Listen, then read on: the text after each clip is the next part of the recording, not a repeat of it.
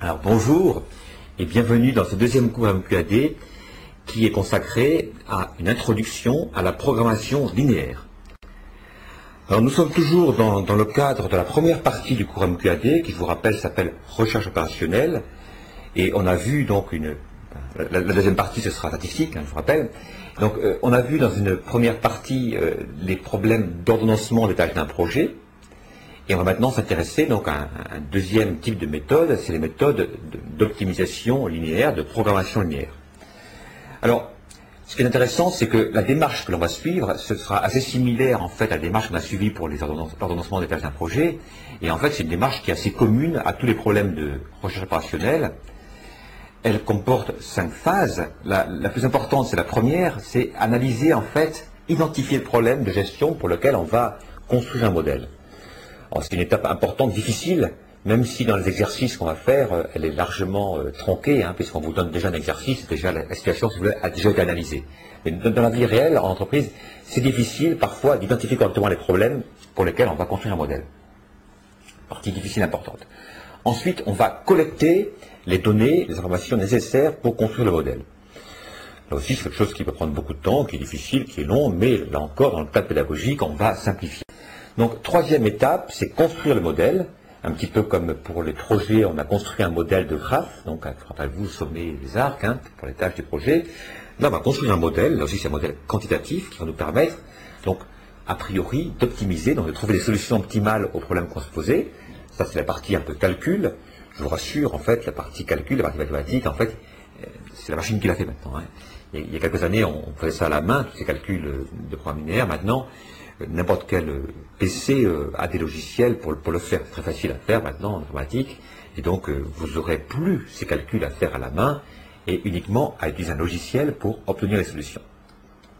Par contre, une tâche humaine qui reste encore une tâche humaine pour l'instant, c'est la partie interprétation et discussion. Donc, on revient au problème réel et on regarde les solutions du modèle par rapport à la réalité, par rapport aux problèmes concrets de décisions qu'on se posait. Donc tout de suite, je vais attaquer par un exemple, en fait, la même démarche que pour les, projets. Je vais présenter un, exemple. L'idée étant qu'on va découvrir la, manière de modéliser euh, de manière pratique. Et en TP, on fera pareil, on va faire beaucoup d'exemples et vous apprendrez donc à modéliser par la pratique. Alors, l'histoire qui est largement simplifiée par rapport à la réalité, hein, euh, dont je vais vous parler, c'est l'histoire d'une production, en fait, d'une production de ski. Donc, le skiliste produit des skis. Euh, j'ai largement simplifié la, réalité. Hein. Pour ceux parmi vous qui connaissent la production des skis, c'est largement simplifié. Je suppose donc que les skis sont produits dans trois divisions. Euh, division 1, donc c'est les noyaux en, bois. Division 2, les noyaux en polyuréthane. Et division 3, le, moulage. Donc, pour simplifier, donc les skis, ils ont, ils ont, toujours un noyau qui est soit en polyuréthane, soit en bois. Donc, ils passent soit en division 1, soit en division 2. Et ils passent tous au moulage, donc en division 3. L'entreprise qui glisse a des difficultés et donc souhaite se diversifier un petit peu. Et pour cela, donc, elle décide de produire, de se lancer dans, deux produits nouveaux qui sont des, snowboards, enfin nouveaux pour elle, des snowboards, et donc de produire deux modèles de snowboard, le modèle 1 et le modèle 2, hein, et modèle de, freestyle, un modèle alpin.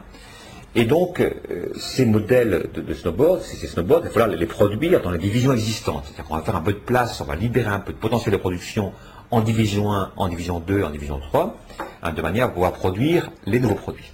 Voilà, donc c'est fait on réorganise la production, et donc on dispose, après organisation, d'un potentiel de 40 minutes par jour en division 1, hein, de 120 minutes en division 2 et de 180 minutes en division 3. Donc l'idée, naturellement, c'est d'optimiser ce potentiel de production, c'est d'avoir la production de, de, snowboard qui utilise ses ressources de manière optimale pour dégager un maximum de profit. On en vient à identifier la décision qu'il y a à prendre, c'est décider de la production, donc on va exprimer de manière euh, claire, hein, décider quelle quantité produire pour les snowboards de modèle 1 et modèle 2, de manière à maximiser le profit, un maximum d'argent, c'est le but de l'entreprise, tout en respectant les contraintes. On a vu des contraintes de, capacité de production qu'il va falloir respecter. Alors on a besoin pour euh, modéliser de collecter quelques données supplémentaires, quelques informations supplémentaires. Donc après enquête, donc on se rend compte après étude que la production d'un modèle 1, donc le, premier modèle de, Snow, utilise 2 minutes en division 2 et 2 minutes en division 3. Hein, autrement dit, euh, il passe en division 2 en division 3, ce, ce, donc noyau en, bois, en polyuréthane, pardon, Et, donc, il est moulé en division 3 et à chaque fois, il prend 2 minutes. La production d'un modèle 2, donc là, il passe en division 1, donc le noyau en, bois, et en division 3 pour le moulage. Donc chaque, chaque produit consomme en fait une minute en division 1 et 3 minutes en division 3. Voilà. Et donc, euh, des données aussi naturellement concernant les profits. Hein, on considère que le profit généré par la production d'un modèle 1, c'est de 40 euros, et d'un modèle 2, c'est 30 euros. C'est-à-dire qu'on simplifie largement la réalité là aussi, parce qu'on suppose que tout ce qui est produit est vendu. Hein. Voilà. Donc, euh, la modélisation de Stiglitz va nous, permettre maintenant d'exprimer les contraintes sur, le fait que les ressources, les capacités de production sont limitées, sous forme d'un modèle mathématique. N'ayez pas peur, c'est effectivement un ensemble d'équations, d'inéquations mathématiques, équations linéaires. Euh, n'ayez pas peur, c'est facile à faire, et surtout, il n'y a pas, a pas de calcul derrière, encore une fois, c'est les logiciels qui vont permettre de résoudre. Donc la première étape de la construction du modèle, c'est bien choisir des variables de décision. Donc là, on va le faire. Le choix que l'on fait, hein, on utilise deux variables mathématiques. Donc x1 va correspondre au nombre de modèles 1 produits euh, journalièrement. Et euh, x2, ce sera le nombre de modèles 2 produits chaque jour. Donc, moyennant quoi, on va pouvoir écrire, représenter les contraintes sous forme de relations mathématiques, sous forme d'inéquation linéaire ici, alors, première contrainte, donc je vous laisse euh, euh, voir ce, texte en fait, et naturellement l'assimiler le comprendre. Tout simplement, on va dire que si la production d'un modèle 2 utilise une minute, alors si vous produisez donc x2 unités, ça vous consomme x2 minutes. Autrement dit, la consommation est proportionnelle à la production, et que comme au départ vous disposez de 40 minutes, on va écrire que ce qu'on consomme de la ressource, donc disponibilité euh, dans la division 1, ce qu'on consomme ne dépasse pas ce qu'on a. Hein. Je dispose de 40 minutes, j'écris que ce que je consomme de la ressource ne dépasse pas ce que j'ai dans euh, ma capacité, hein, ne dépasse pas la capacité de production. Donc j'écris simplement que x2 est inférieur ou égal à 40. Une équation très simple. Alors, euh, je pense que c'est ça simple, effectivement, vous êtes d'accord, certainement, c'est simple. Hein.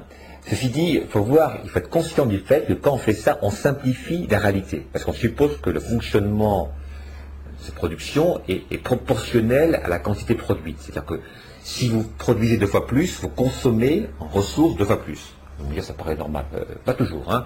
Pas toujours, on peut avoir des économies d'échelle. La production n'est pas forcément linéaire hein, en termes de consommation de ressources. Donc là, clairement, on fait une simplification par rapport à la réalité, peut-être. Hein. Il faut être conscient, on a le droit, hein, parce qu'au début, c'est mieux de commencer par simple, mais il faut savoir qu'on simplifie, il faut être conscient du fait que le modèle est simplifié, comme tout modèle. Donc x2 inférieur ou égal à 40, première contrainte. Deuxième contrainte, donc 2x1 inférieur ou égal à 120. Alors pourquoi? Parce que division 2, il n'y a que le produit 1 qui consomme de la ressource et chaque unité consomme 2 minutes. Donc si on produit x1 unité, ça consomme 2 fois x1 minutes. Et on écrit là encore que ce qu'on consomme, donc 2 fois x1, est inférieur ou égal à ce qu'on a, c'est-à-dire 120 minutes. Donc 2x1 inférieur ou égal à 120. Et enfin, troisième contrainte, en division 3, donc on dispose de 180 minutes. Seulement là, il y a les deux produits, le produit 1, le modèle 1 et le modèle 2 qui consomment de la ressource. Donc là aussi, on écrit que Simplement, ce que je consomme, donc la somme de ce qui est consommé par le produit 1 et par le produit 2, dépasse pas ce qu'on a, c'est-à-dire 180. Donc c'est 2x1 plus 3x2 inférieur ou égal à 180. Alors là aussi, on simplifie parce qu'on suppose non seulement que c'est proportionnel effectivement à la quantité pour chacun des produits, mais qu'en plus c'est additif. C'est-à-dire qu'on peut additionner des consommations, hein, que les deux produits, euh, si on les produit ensemble, ne se gênent pas l'un et l'autre, hein, ou, à l'inverse, il n'y a pas de synergie, Autrement dit, c'est purement additif. aussi, on simplifie la réalité. Donc, on, est ici sur un modèle linéaire, hein, parce qu'en fait, c'est proportionnel et additif, linéaire. C'est-à-dire qu'on on a un ensemble d'inéquations linéaires par rapport aux variables. La fonction économique, ça correspond à l'objectif du problème. Qu'est-ce qu'on cherche à faire ah, Ici, on, l'a dit tout à l'heure, hein, ça, consiste, l'objectif, c'est d'optimiser le profit. Donc, on va écrire que le profit dégagé par le patron de production doit être rendu maximal. Hein. on va maximiser la fonction Z, qui est en fait le profit généré par la production et la vente. On dit que tout, ce qui se produisait se vendait. Donc la production de X1 unités du modèle 1, donc ça génère 40, ça c'est le, profit unitaire multiplié par X1, donc 40 X1 euros, plus 30 fois X2, puisque chaque modèle 2 génère 30 euros. là, aussi, on suppose que le profit, c'est une fonction linéaire, donc c'est proportionnel à la quantité de produits vendus, et c'est linéaire aussi, c'est additif, on peut ajouter donc les deux produits. Donc là aussi, simplification par rapport à la réalité. Voilà, donc on a obtenu finalement ce qu'on appelle un programme linéaire, c'est-à-dire un ensemble de contraintes linéaires, donc un ensemble d'équations ou d'équations linéaires par rapport à des variables de décision, avec une fonction économique, un objectif qui est également une fonction linéaire par rapport aux variables de décision. Vous remarquerez que j'ai rajouté deux contraintes hein, dont je vais parler, c'est le fait que, c'est contrainte de bon sens, que x1 doit être positif ou nul et x2 positif ou nul. Il ne s'agit pas de produire des nombres négatifs, naturellement, de, ce board. Hein. Il faut rester dans le positif. De manière plus précise, il faudrait même imposer des contraintes d'intégrité, c'est-à-dire euh, obliger euh, les valeurs de x1 et x2 à être entières, parce ça va produire un nombre fractionnaire de, chacun des, produits. Voilà. Donc, on va maintenant résoudre ce programme linéaire, hein, et de trouver les solutions optimales. Alors, je vous ai dit que la, résolution, c'était fait par un logiciel. Effectivement, euh, vous allez voir très vite, en fait, on va faire des calculs, on va faire faire des calculs à la machine. Hein, votre PC dispose d'Excel et sur Excel, donc il y, a, un outil qui permet d'optimiser les programmes linéaires, donc il n'y a aucun effort à faire, c'est magique, c'est merveilleux. Parfait. Hein. par contre, pour comprendre, je vais quand même aujourd'hui euh, illustrer en fait la résolution, ce que fait la machine, si vous voulez, par un graphique. Alors là, on peut faire un graphique, naturellement, uniquement parce que vous n'avez que deux variables. Hein. Deux variables x1 et x2, donc on fait un graphique en deux dimensions, donc avoir un axe x1, un axe x2, et donc représenter les contraintes de la fonction économique, on va le voir, de manière simple, de manière géométrique. En dimension 3, c'est trois variables, c'est plus difficile hein, de faire un, dessin en dimension 3, je vous un peu de mal peut-être. Euh, et, naturellement, si on dépasse la dimension 3, c'est plus trois variables, on ne pourrait pas faire cette méthode graphique. Donc cette méthode graphique, c'est uniquement pour pour visualiser, pour comprendre ce qu'on fait. Dans la pratique, on utilise une méthode algébrique. Et en fait, en pratique, on, utilise un logiciel qui utilise une méthode algébrique. Donc c'est encore plus simple. Il y a sur un bouton, si vous voulez, et on obtient la solution optimale. Bon, ceci dit, c'est quand même bien de comprendre ce que fait la machine, hein, parce que le logiciel, si on utilise ça comme des boîtes noires sans comprendre ce qui est fait, on a du mal en fait à, s'approprier les résultats. Donc qu'est-ce qu'on fait? Eh bien, on trace une, droite correspondant à la contrainte. Alors pourquoi une droite? Parce que la contrainte c'est x2 à 40, donc ça, ça définit euh, de manière géométrique un demi-plan. Et on trace à droite x2 égale 40, et euh, donc la partie qui nous intéresse, c'est la partie qui se trouve en dessous euh, de, la, de la droite d'équation x2 égale 40. Donc j'enlève la partie en bleu et je garde uniquement la partie en dessous, donc c'est tous les points pour lesquels x2 est inférieur ou égal à 40. Alors, pour euh, la deuxième contrainte, je vais tracer là aussi euh, une droite correspondant à l'équation 2x1 égale 120. Et donc la contrainte, c'est 2x1 inférieur ou égal à 120. Donc j'élimine la partie qui se trouve à droite, le demi-plan qui se trouve à droite, et je garde donc la partie qui se trouve de l'autre côté. Donc ça c'est tous les x1 tels que 2x1 est plus petit ou égal à 120. Même chose pour la troisième, sauf que là c'est plus, plus, parallèle aux axes, c'est 2x1, 2x1 donc euh, plus 3x2 égale 180. Donc j'élimine là aussi tous les x1 et x2 qui sont tels que la contrainte est violée. Donc le demi-plan qui se trouve au-dessus, en, haut à droite, là, de 2x1 plus 3x2 égale 180. J'élimine tout ça et donc il me reste finalement euh, un domaine bien réduit. Je vais réduire encore en enlevant tous les x1 et x2 négatifs. Voilà, ça va être fait. J'élimine ça. Et donc finalement, il me reste au milieu un domaine, un domaine, un ensemble de x1 et de x2 qui satisfont toutes les contraintes. Et quand tous les points qui se trouvent à l'intérieur, eh bien, ils sont tels que l'ensemble des contraintes est bien satisfait. On appelle ça l'ensemble des solutions réalisables, ça veut dire que tous les points, tous les couples x1 et x2 réalisent, satisfont l'ensemble des contraintes. Voilà. Donc maintenant, euh, le problème d'optimisation qu'on va avoir, c'est trouver en fait le couple x1 et x2 qui vient dans ce domaine-là et qui maximise la fonction économique, qui maximise z. Alors c'est quelque chose que on peut faire graphiquement facilement parce que la fonction z, c'est z égale 20, euh, 40x1 euh, pardon, plus 30x2. Alors, on va chercher en fait le 40x1 plus 30x2 qui est le plus grand possible. Alors ce qu'on fait, c'est qu'on va utiliser une approche graphique, là aussi. Hein. si vous faites 40x1 plus 30x2 égale quelque chose, hein, quelque chose, c'est un truc qui varie, hein, ça vous donne une famille de droites. Donc on va en fait déterminer euh, une famille de droites correspondant, représentant géométriquement ce profit. On va des droites d'isopropie, tous les points de la droite ont le même profit, donc euh, avec la pente correspondant identique à, la pente de 40x1 plus 30x2 égale 0 euh, par exemple, c'est la première. Hein. Et donc, plus je vais en fait déplacer cette droite parallèlement à la première, cette famille de droites parallèles, déplacer dans le domaine, plus je vais augmenter le profit. Hein. À chaque fois, ça donne un, Z qui est plus grand. Donc je vais le faire. Je vais déplacer ici le profit. J'augmente le profit. D'accord? Donc l'idée, c'est que en me déplaçant comme ça, j'ai un profit qui est meilleur. Donc je vais en fait pousser le plus loin possible. Hein. Alors on pourrait pousser euh, très très loin. Le problème, c'est qu'il faut comme rester dans le domaine. Hein. Il faut comme trouver un couple X1 et X2 qui satisfont bien l'ensemble des contraintes.